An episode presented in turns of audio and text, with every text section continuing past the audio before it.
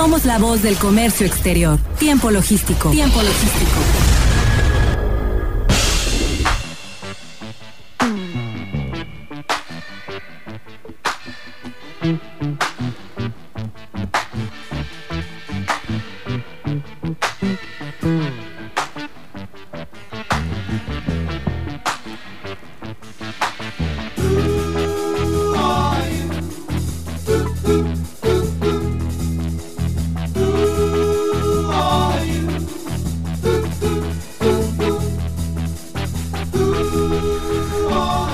¿Qué tal? Bienvenidos una vez más a su programa de comercio exterior. Muchísimas gracias una vez más aquí en Tiempo Logístico, el primer programa de la radio en todo el país que se especializó en el comercio exterior, la logística, el transporte, las aduanas. Estamos listos una vez más eh, para recibir información de los expertos. Bien, y pues en la mesa eh, de Tiempo Logístico, como, como todos los jueves, nos acompaña en la conducción el maestro Oscar Urdiales. Bienvenido, maestro. ¿Qué tal, Paco? Un placer saludarte y saludar a toda la gente que siempre cada martes y jueves nos acompaña como hace más de 14 años, Paco. Aquí casi 15 años. Casi hermano, 15 casi años, entonces un placer estar con todos ustedes y bueno, pues ya saben, su tacita de café, su mente abierta, la disposición para aprender en conjunto y aquí nos tienen feliz de estar con ustedes. Muy bien, pues el día de hoy nos va a acompañar el maestro eh, Miguel Humberto Espinosa de los Monteros, quien nos dará eh, una panorámica de los recintos fiscalizados estratégicos en tiempos de COVID, como eh, ya había platicado de esto, pero es la segunda parte que nos va a dar.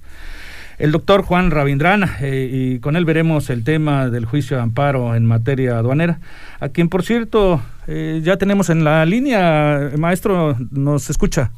Sí, cómo no. Muy buenas tardes. Eh, qué bueno que está aquí con nosotros. Y bueno, eh, pues entramos directamente, mi querido Oscar, para empezar a aprovechar el tiempo con el doctor. Bienvenido, doctor Juan, a sus órdenes. Escuchamos Muchas atentos. Saludos, Paco. Saludos, Oscar. Gracias. El tema del juicio de amparo en materia aduanera, ¿cómo nos lo puedes compartir? Cómo no, con mucho gusto. Fíjate que quiero comentarte que hubo un tiempo en que yo estuve al frente del área de amparos, precisamente de la Administración General de Aduanas, casi tres años.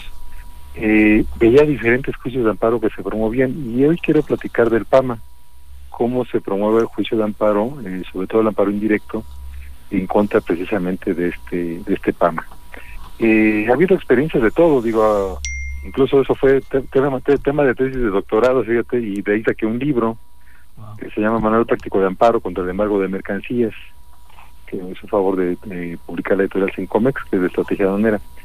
Y quiero comentarles que entonces, eh, pues básicamente cuando tenemos un procedimiento administrativo en materia aduanera, eh, muchos abogados esperan a que venga la resolución para pues, después promover los medios ordinarios, que sería el recurso de revocación o el juicio contencioso. Correcto. Pero lo que podemos hacer es que inmediatamente de que se lleve a cabo el embargo, que bien puede ser en el reconocimiento aduanero o en la verificación de mercancía en transporte o incluso en una visita domiciliaria, Correcto. eh, un medio que nos ha servido mucho es precisamente promover el amparo indirecto. Recordando que el amparo indirecto pues se promueve contra las normas de carácter general, ¿no? Llámese leyes, reglamentos, actos, que en este caso sería un acto positivo de la autoridad, o omisiones de la autoridad, en este caso aduanera. Entonces, eh, señalamos como acto reclamado, pues precisamente el embargo de las mercancías, ¿no? Contenido en el acta de inicio de procedimiento. Y acto seguido, este, bueno, pues eh, recordemos que la Corte ha dicho que el embargo precautorio es un, es un acto de molestia, no es un acto privativo definitivo, entonces pasa a ser un acto de molestia. Ujú. Entonces, lo que podemos alegar fundamentalmente son tres cosas. Uno, o que el acta no está por escrito, que sería muy raro, ¿no? El embargo que no estuviera por escrito. Sí. Dos, que la autoridad no es competente.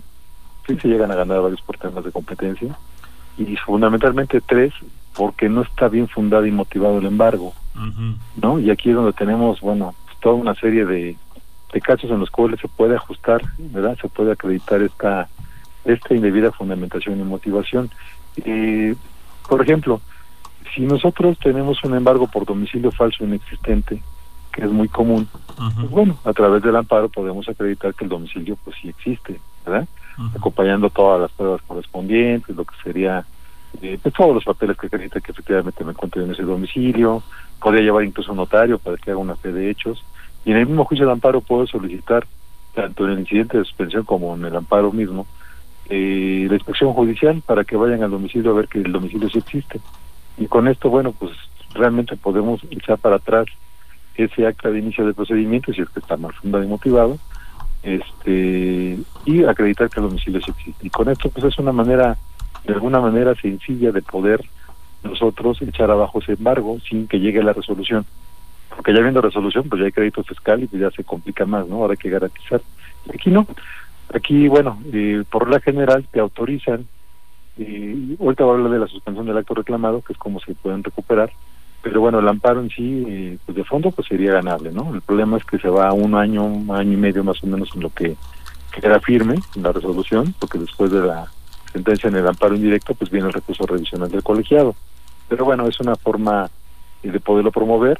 El juicio de amparo sí es procedente, y hay una jurisprudencia, no, es una tesis clara que nos dice que sí es procedente el amparo contra el embargo de mercancías, porque se considera que es un acto de imposible reparación.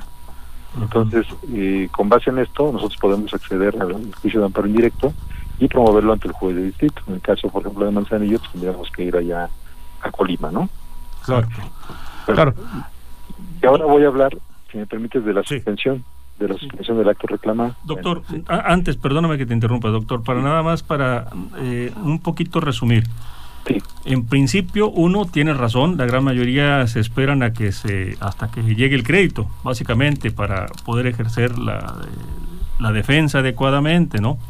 Este, ¿Por qué sería entonces en este caso, por qué se opta por, la, por el camino más largo, vaya? Bueno, por lo siguiente, por la suspensión. ¿no? Parece que es el camino más largo, pero si te dan la suspensión, es el camino más corto doctor, eh, doctor, perdón, y ahí mismo yo también le quería preguntar en qué eh, casos un juicio de amparo eh, podría ser improcedente. Bueno, lo que sucede es de que la propia ley de amparo en el 107 dice que cuando son procedimientos seguidos en forma de juicio, que es en este caso, que la autoridad lo, lo instaura, dice que se debe de promover contra la resolución. Pero el problema es que tenemos los medios ordinarios.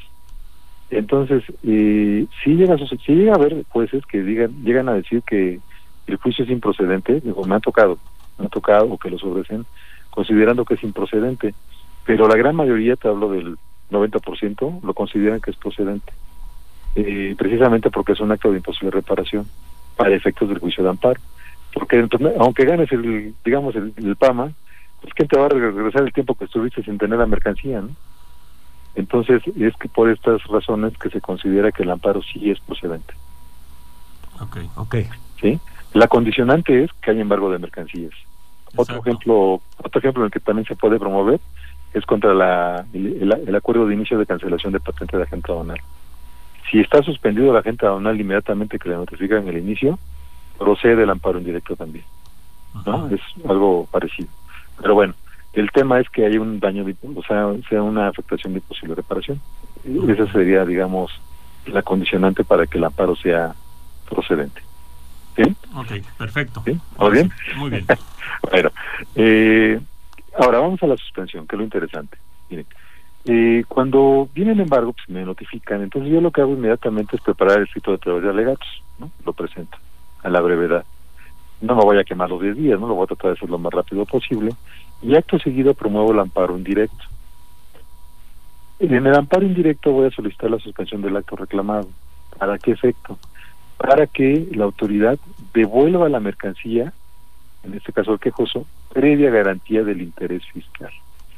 Esto, eh, créanme que hay, hay, jueces, muchos, que sí te la conceden la suspensión, sobre todo en el caso de la fracción la 1, de todas menos de la 2. Ahorita voy a decir por qué de la fracción 2, ¿no? Que es de la cuando se trata de mercancías sujetas a restricciones o regulaciones arancelarias. Pero básicamente de todas las siete fracciones del 151 sí te conceden la suspensión, que es para el efecto de que entonces te devuelvan la mercancía y tú dejes una garantía. Sobre esto, bueno, hemos encontrado diferentes criterios, ¿no? Pero básicamente, y lo que se le ha dicho a la gente, es, en este caso a los jueces, oye, ¿de qué sirve que la autoridad tenga un contenedor ahí parado echándose a perder, ahí en Manzanilla a 43 grados, que a lo mejor es de pescado, ¿no? Cuando, a lo que me diga de cómo es supuestamente el crédito que estoy dejando de pagar, le dejo el billete de depósito, que es, no es cuenta de es billete de depósito, y me llevo mi mercancía. Entonces, no tiene un efecto restitutorio porque la, lo único que estoy haciendo es cambiar la garantía, es decir, cambiar la mercancía embargada por un billete de depósito. Y en muchas ocasiones sí la conceden, ¿no? Concedida la provisional, pero la definitiva, pues ya a partir de ahí le dices, oye, pues ahora pregunta a la autoridad de cómo es para que en su caso pues, proceda yo a, a, este, garantizar y a llevar mi mercancía, ¿no? La, la garantía, que es un billete de depósito, es muy sencilla, es muy rápida, y cuando yo llego a ganar el juicio de amparo, pues lo único que hacen es que me devuelven el billete, y lo voy y lo cobro y ya, es muy rápido. Caso contrario de que si pago el crédito fiscal, pues luego tengo que someterme a la devolución, ¿no? Que es bastante complicada, y aquí no, es nada más que te regresen el billete de, de depósito. ¿Qué es lo que hace la autoridad cuando completa el informe previo? Dice, oye, no, no le dé la suspensión porque es un acto consumado. Bueno, hubo una reforma muy importante de la ley de amparo en 2013 que eh, modifica, sobre todo en el artículo 147, modifica la forma en cómo se puede conceder una suspensión, y también al 107 constitucional, sección 10, que dice que sí se le puede dar un efecto restitutorio provisional a condición de que acredites que efectivamente la autoridad está mal, por decirlo de alguna forma, ¿no? Que acredites tu buen derecho. Entonces, si tú de alguna manera en el ejemplo que yo puse, llego con todas las pruebas que acreditan que el domicilio sí existe, imagínate todavía llegar con una, verificación del propio SAT, ¿no? De servicio al contribuyente que fue y dijo, no, pues sí, yo sí lo encontré, aquí está, aquí está el acta, ¿no? Pues entonces pues dice, no, pues sí, aquí la autoridad pues le, le falló, ¿no?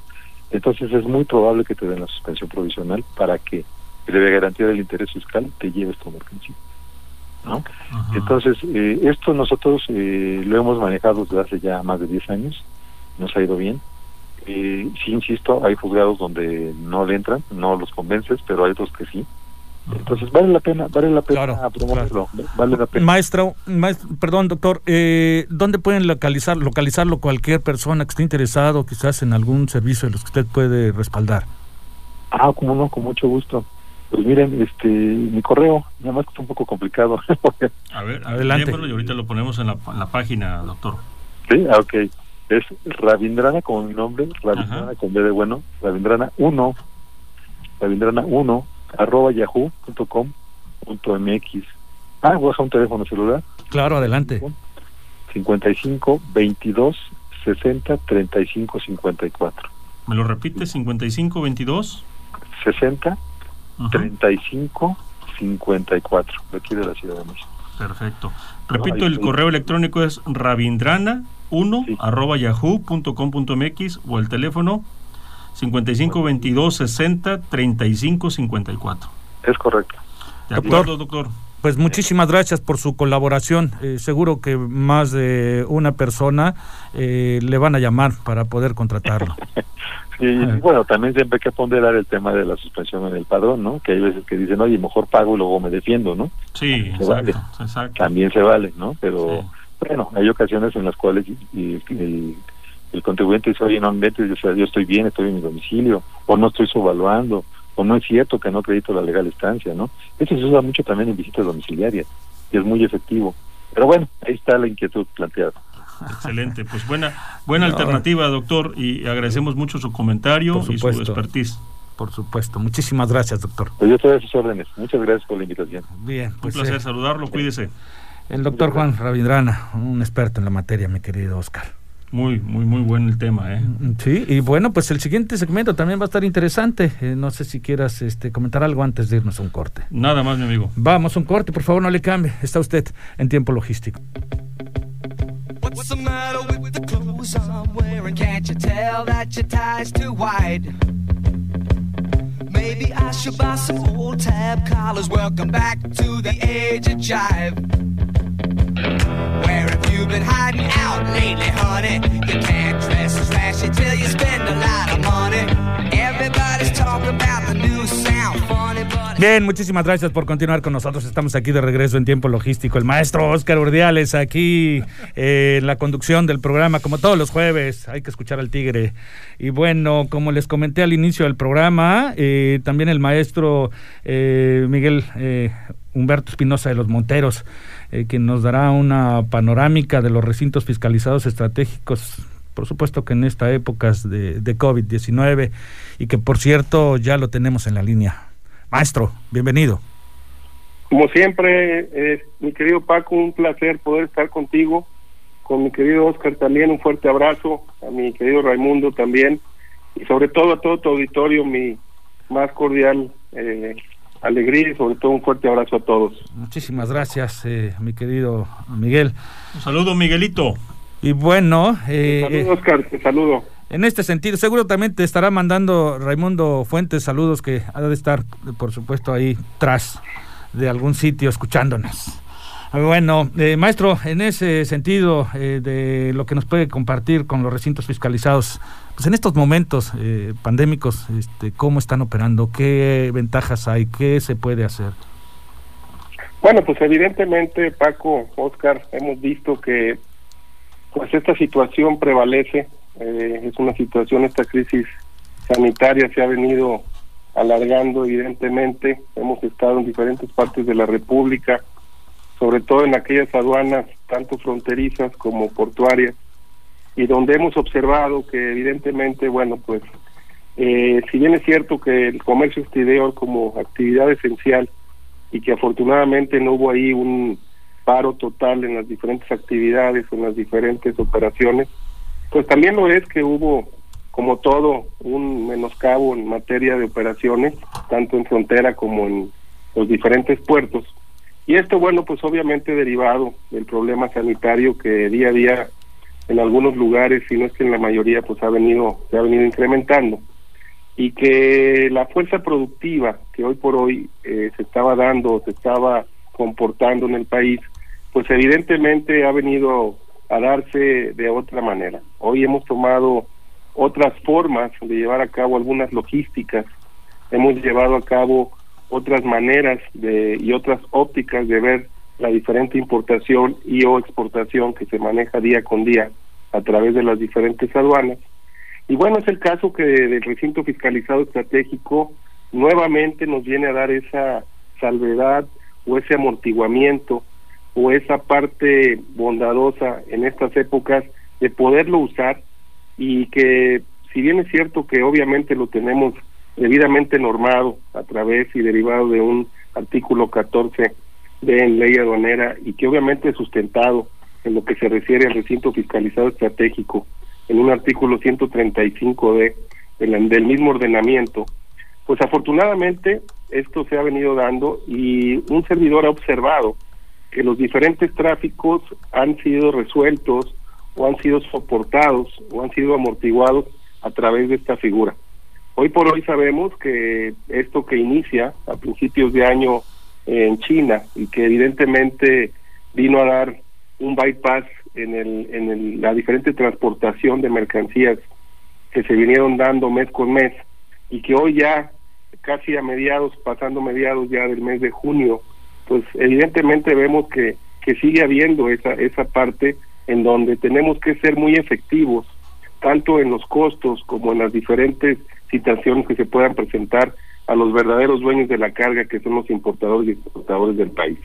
Yo creo que en ese sentido, esta figura le viene a dar ese soporte de poder hacer una logística más efectiva, una logística más rápida y obviamente con esa certidumbre legal y aduanera que nos da el poder despachar las mercancías de manera inmediata para poderlas contener o poderlas soportar en un recinto fiscalizado estratégico.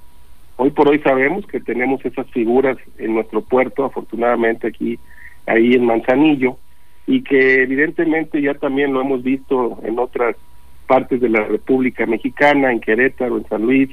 Eh, les puedo comentar que estuve la semana pasada en Nuevo León y donde de manera muy grata vi el funcionamiento y el inicio de operaciones en la en el estado de Nuevo León del primer y único recinto fiscalizado estratégico que se encuentra en esa zona y donde ya empezaron a haber algunos tránsitos desde el Aeropuerto Internacional de la Ciudad de México. Esto habla de que los importadores han visto con buenos ojos este régimen, han visto de manera muy positiva el poder despachar sus mercancías y obviamente obtener mejores resultados en cuanto, repito, en cuanto a costos, en cuanto a tiempos Ojo, esto es muy importante en cuanto a tiempos, que evidentemente sabemos todos, los que estamos inmersos en este bello sector aduanero, que el tiempo representa un ahorro. El, tener un tiempo efectivo, un tiempo acotado, un tiempo certero, pues evidentemente nos va, se va a traducir en que bajaremos esos costos que hoy por hoy también son parte fundamental para que nuestro comercio exterior siga fluyendo, para que nuestro comercio exterior siga creciendo y, no tanto de la manera que la veníamos observando, sino que se reactive.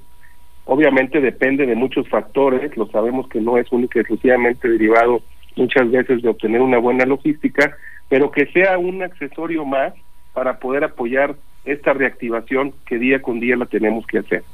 La semana, hace tres semanas que estuve en el puerto, observé algunos barcos fondeados, observé esa parte donde evidentemente la mercancía derivado de que muchas veces no se tiene ese despacho porque la misma los mismos importadores han reducido sus líneas de producción o han acotado sus diferentes ventas, pues evidentemente mucha de esa mercancía se ha quedado en el puerto o permanece en el puerto y esta figura del recinto fiscalizado estratégico no habla más que darle una un accesorio más o una herramienta más al importador para que pueda llevar a cabo sus movimientos de manera positiva.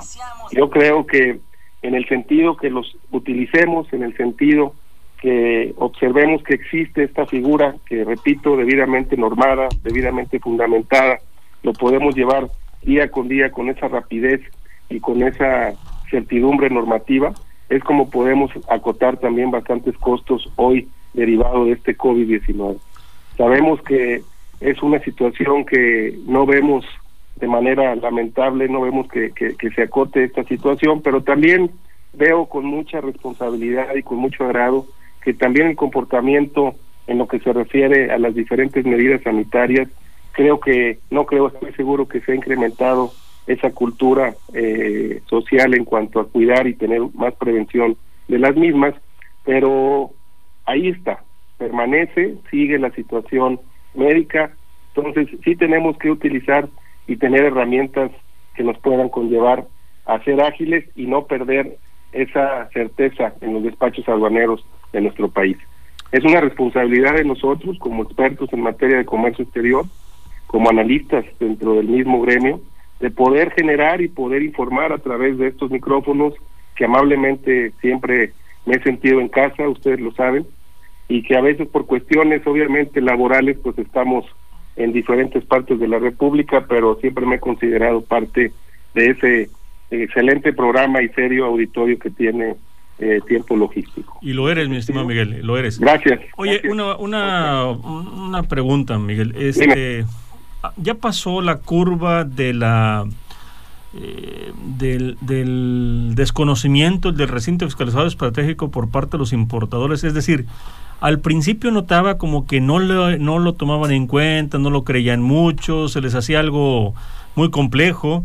Este, había mucho desconocimiento por parte del importador a pesar de los grandes esfuerzos de quienes han estado invirtiendo en este tipo de recintos, de quienes han estado capacitando o estando en la mejor disposición para poder dar a los importadores una eh, esta nueva estrategia, esta nueva alternativa para los despachos ¿Ya pasó esta curva o cómo la sientes tú en cuanto a esa aceptación para el debido uso del recinto fiscalizado estratégico por, por parte del importador y de los exportadores? Porque recordemos que para el exportador es, fenomenal, sobre todo en el caso de graneles, ¿no? Es correcto, es correcto, Oscar. Eh, es una excelente pregunta. Eh, lo que hemos estado observando en las diferentes partes de la República, con agrado te puedo decir que sí se está incrementando la cultura y la logística en cuanto a aprovechar y utilizar el recinto fiscalizado estratégico. Yo creo que esa parte de esa curva, como bien lo comentas, ahora que está de moda el término de, las curvas. De las curvas, sí, para medirnos por curvas y bueno. Para medirnos por curvas. Sí, sí, los mi peso sí está en curva, eso sí te digo. pero, pero a ver. Este, hemos visto que efectivamente ya, ya vamos este, en descenso en cuanto al desconocimiento del mismo. Yo creo que, como todo, fue una, bien lo comentas, una, una ruta donde crítica, donde se ha venido o se dudaba de este mismo régimen y yo creo que es derivado, como ustedes lo recuerdan, de cuando inicia la esencia. Recordemos que este este régimen tiene ya desde sí, claro. 2016, el decreto sale en el 2016. Por supuesto, tiene tiempo, no es algo, no es una novedad, ¿no? Claro, estamos a cuatro años con esa famosa curva, ¿no? Entonces, hoy creo que derivado de esto ya se ha venido eh, totalmente utilizando más y como les comento, yo creo que es parte responsable de nosotros pues obviamente manifestarles y a través de, un testigo, como ha sido su servidor, de que esto ha funcionado y evidentemente ha sido una herramienta muy positiva para el importador. Hoy lo vemos que fue evidentemente trabajo de, de, muchas pláticas, pero que lo que les quería comentar es que esto se derivó obviamente de aquella exclusión que existía en ley cuando se hablaba de la colindancia. Cuando existía la colindancia, muchos de estos recintos no pudieron detonar. Sí, que era, era, limitante, ¿no? Durante mucho tiempo el famoso término de tenía que estar eh, eh, pegado con límite a la, a la aduana, ¿no? Es correcto. Entonces, esta limitante eh, venía a ser un, un, un, cerco o un dique para que se pudiera detonar esta figura y hoy con la pura parte que se modifica y que debe estar única y exclusivamente dentro de la circunscripción de una aduana, pues nos viene a dar esta salvedad y esta funcionalidad del mismo. Entonces, evidentemente eh, lo sabemos, eh, tenemos ahí los ejemplos también en Manzanillo, que hemos visto los flujos de manera muy aceptada y que bueno, como parte de esta comunidad de comercio exterior, pues evidentemente lo vemos con mucho agrado. Siempre hemos sido muy responsables y en manifestar que lo que nos importa y verdaderamente nos preocupa es el puerto y como tal pues les tenemos que dar las diferentes herramientas que, que existen en el mismo. Y si a esto le sumamos que las mismas herramientas pueden ser utilizadas ya en, dentro de aduanas interiores y obviamente muy cercanas a aduanas fronterizas, pues evidentemente está dando resultados. Como siempre, estaremos eh, muy cercanos de, de, algunas actividades y de algunos eh, modelos que se puedan ir presentando y como siempre les estaremos informando de manera oportuna, comentando y como siempre les agradezco bastante el espacio que me brindan en estos micrófonos. Hombre, pues agradecidos nosotros con esta cátedra que nos acabas de dar. Al contrario, Paco, sabes que, que para mí es un honor y, y, espero pronto verlos personalmente y saludarlos. Cuídense mucho. Muchísimas gracias. Un gusto. Maestro. Miguel, Muchísimas. cuídate también. Cuídense mucho. Un abrazo a todos. Gracias. Gracias, Miguel. Bueno, pues el maestro eh, Miguel Humberto Espinosa de los Monteros, especialista, mi querido Tigre. Especialista y, y sobre todo gran conocedor y ha tenido la, la la oportunidad de estar en la parte del servidor público, pero también en la parte de la asesoría este, particular y eso sin lugar a dudas le da un, un, mejor enfoque de conocimiento sobre todas las áreas, ¿no? Por supuesto. Eh, antes de irnos al corte yo quiero mandarle un, un saludo a Raimundo Fuentes. Me parece muy bien, me parece, parece también. Bien? Que seguramente nos está escuchando. Más le vale, más. más le vale, yo te diría que más le vale que nos esté escuchando. Vamos a ir a un corte, por favor, no le cambie, está usted en tiempo logístico.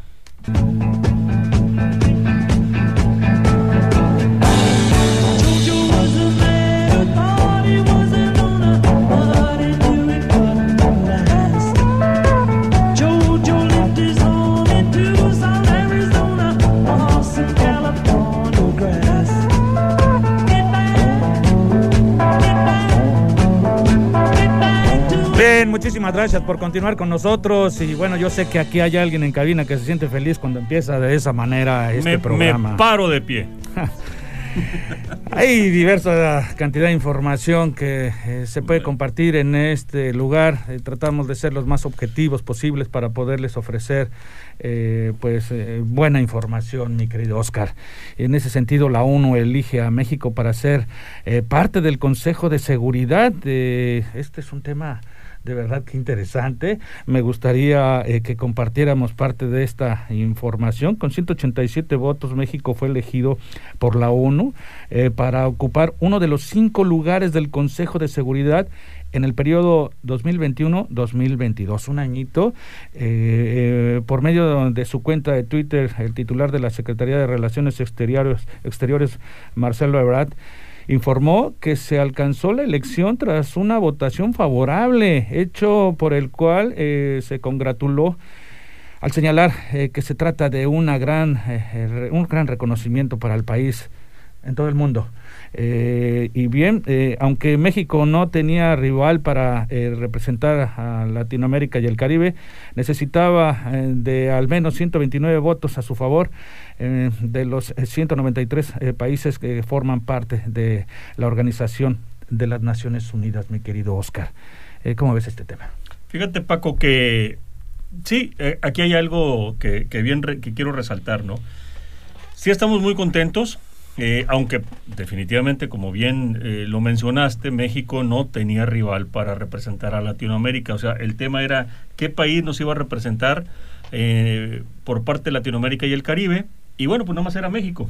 Entonces no era tan fácil. O sea, si bien es cierto, no teníamos contra quién competir, no, no había una elección como tal de, de escoger alguno de los países de Latinoamérica para representarnos, sí se requerían de por lo menos 129 votos y se obtuvieron 187. Es decir, sí es un paso importante porque por ahí he escuchado que, bueno, pues es que pues no teníamos rival, ni modo, eh, ni modo de no ganar, ¿no? No, a final de cuentas había que juntar los votos necesarios y lo cual esto sí también implica una fortaleza de México en una visión que nos tienen hacia el exterior o del exterior.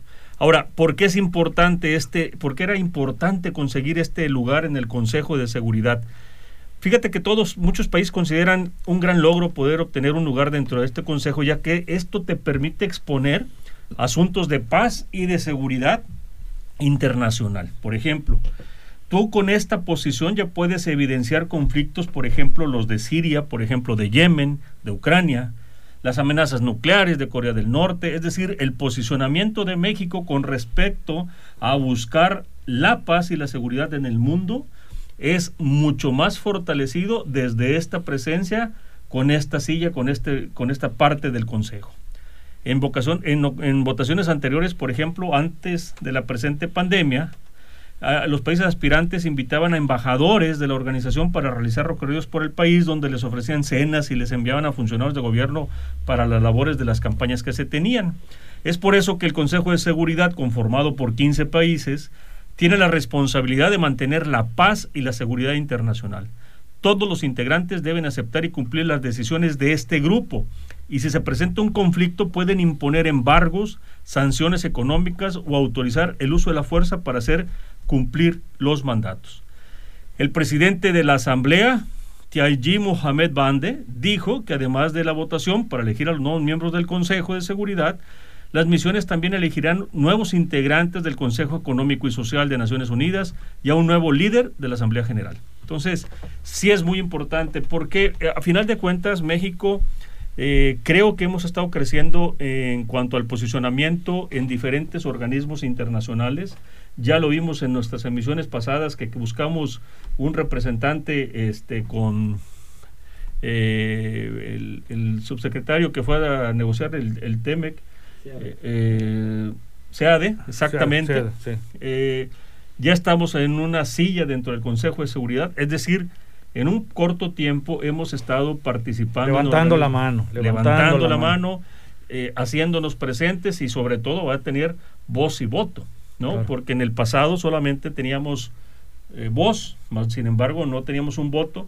Y es importante porque nosotros como mexicanos hemos visto cómo se están fracturando, cómo se inician algunas este, discusiones entre países, incluso la misma guerra de petróleo, que al final de cuentas puede enfocar, desembocar perdón, en una guerra este, en, con ciertos países de ciertas partes, de, sobre todo del norte de África y sur de, de Asia. Pero esto lo va a permitir, como bien dice la nota, Paco, que incluso pueden darse sanciones económicas, embargos económicos a los países que se estén portando mal, bueno, siempre y cuando formen parte de la ONU, ¿no? Sí, por Es decir, tú no puedes multar, no puedes sancionar, no puedes llamar la atención a un país que no forme parte de la ONU. Entonces, para nosotros, para México, yo creo que sí es importante este logro, es importante que, que se esté dando de esta manera.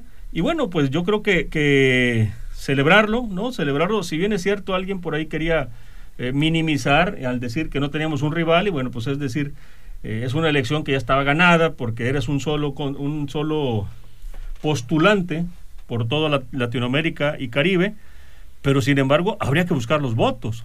Y el haber obtenido 187 votos, 189 votos, digo, marca el que en la gran mayoría de los países nos ven con una formación que busca la seguridad, que busca la paz internacional. Aunque en nuestro país a lo mejor podemos ser farol de la calle y oscuridad de la casa. o, se piensa con el sentido de que pues hay eh, constante trabajo, constantes retos y por los cuales este eh, son pues todos con cierta experiencia, ¿no? Eh, o sea, no hay una manera de decir estamos eligiendo un país que no tiene experiencia con este, con estos temas. Entonces, en ese sentido, yo creo que pues se podría, ¿no? aportar dentro de todo lo que se puede ofrecer. Correcto, mi Paco.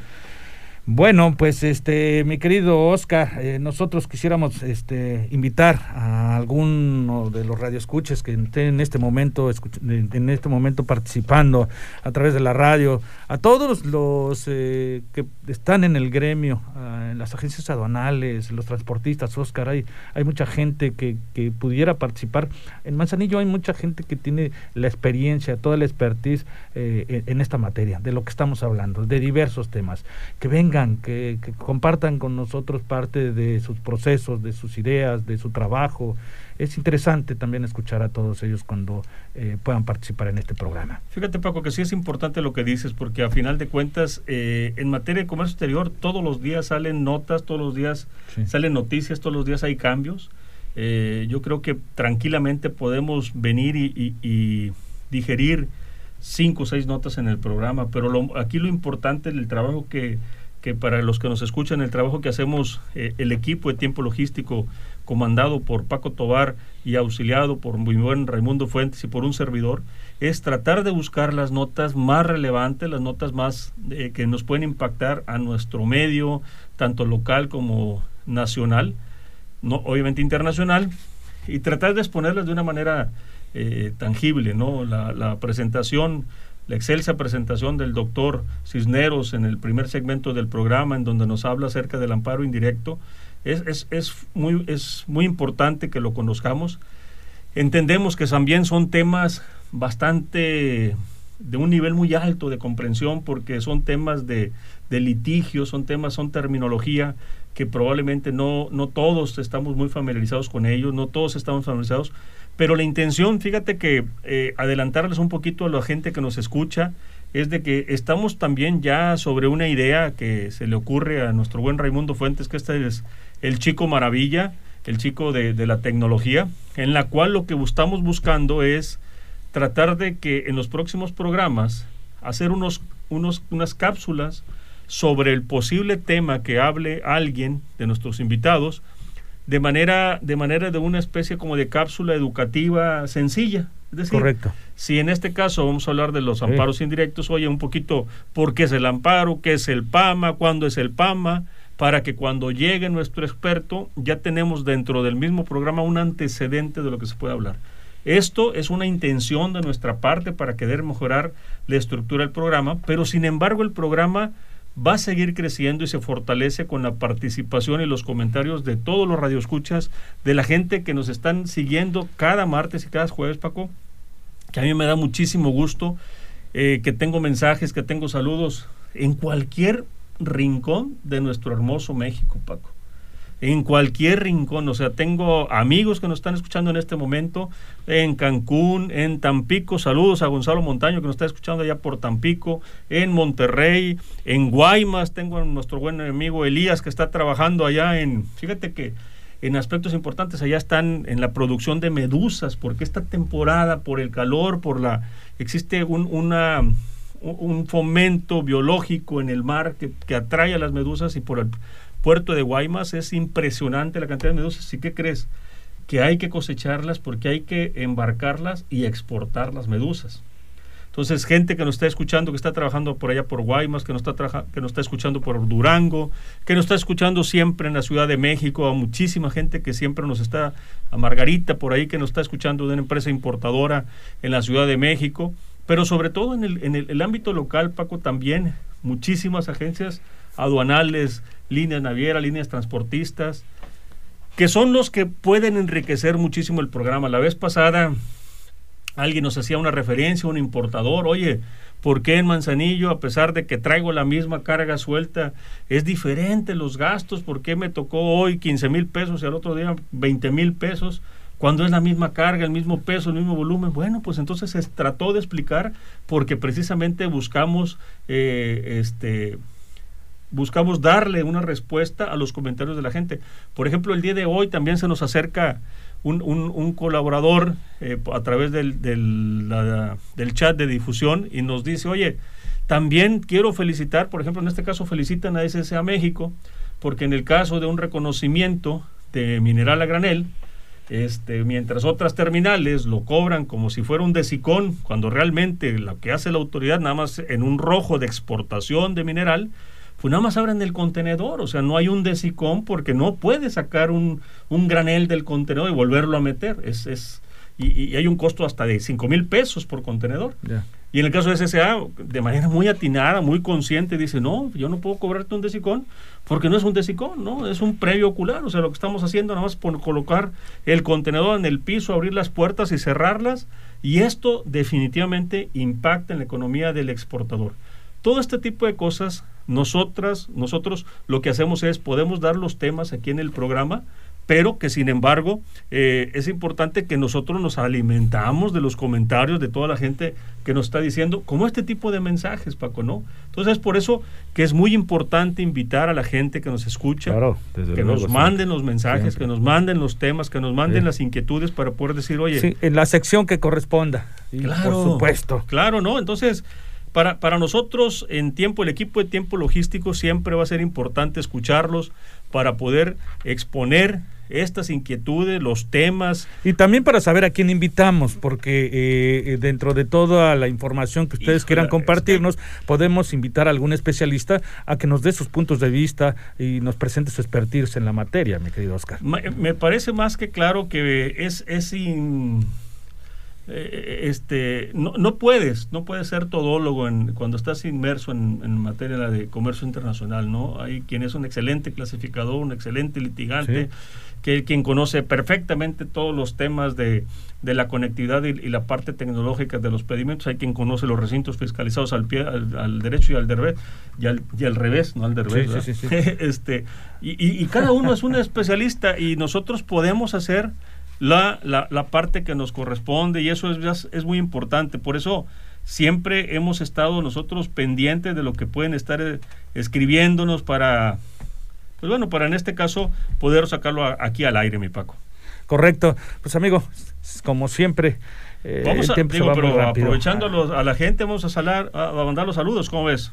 Sí, por supuesto, hay que mandarle un saludo a Eli Ángel que nos sigue desde, fíjate que ella eh, ya estuvo en la cabina de tiempo logístico hace unos 10, 8 años tal vez, ¿no? en, unos 8 años tal vez han de haber sido en cuando eh, teníamos el estudio allá en, el, otro lugar, eh, vinieron por parte del Instituto Politécnico Nacional y desde entonces nos un sigue. Un saludo a Eli. Un saludo a Eli Ángel desde la y Ciudad si me permites, Paco, bueno, un saludo a toda la gente que se está reportando a la fanpage, entre otros a Frank Javier Zárate, a Rodolfo Carrillo de Colima, a mi estimado amigo Alfredo Reyes Tamayo, saludos mi estimado Alfredo, a Megan Megan, a Armando Álvarez, a Danesin Vázquez, a, a César Cruz Ochoa, a mi amigo Carlos Alfaro, estimado Carlos, un saludo, a Carlos Llamas, a Georgina Sierra, a Sandra Santillán, a Eduardo Aguilar, estimado Lalo, un saludo, a Mari Cisne, a Josefina Ortiz, a Ofelia Montoya, un saludo, Ofe, Saludos, Adriana Chacón, excelente gerente en una agencia donal aquí en Manzanillo, a Carlos Aguilar del Valle, mi estimado Charlie,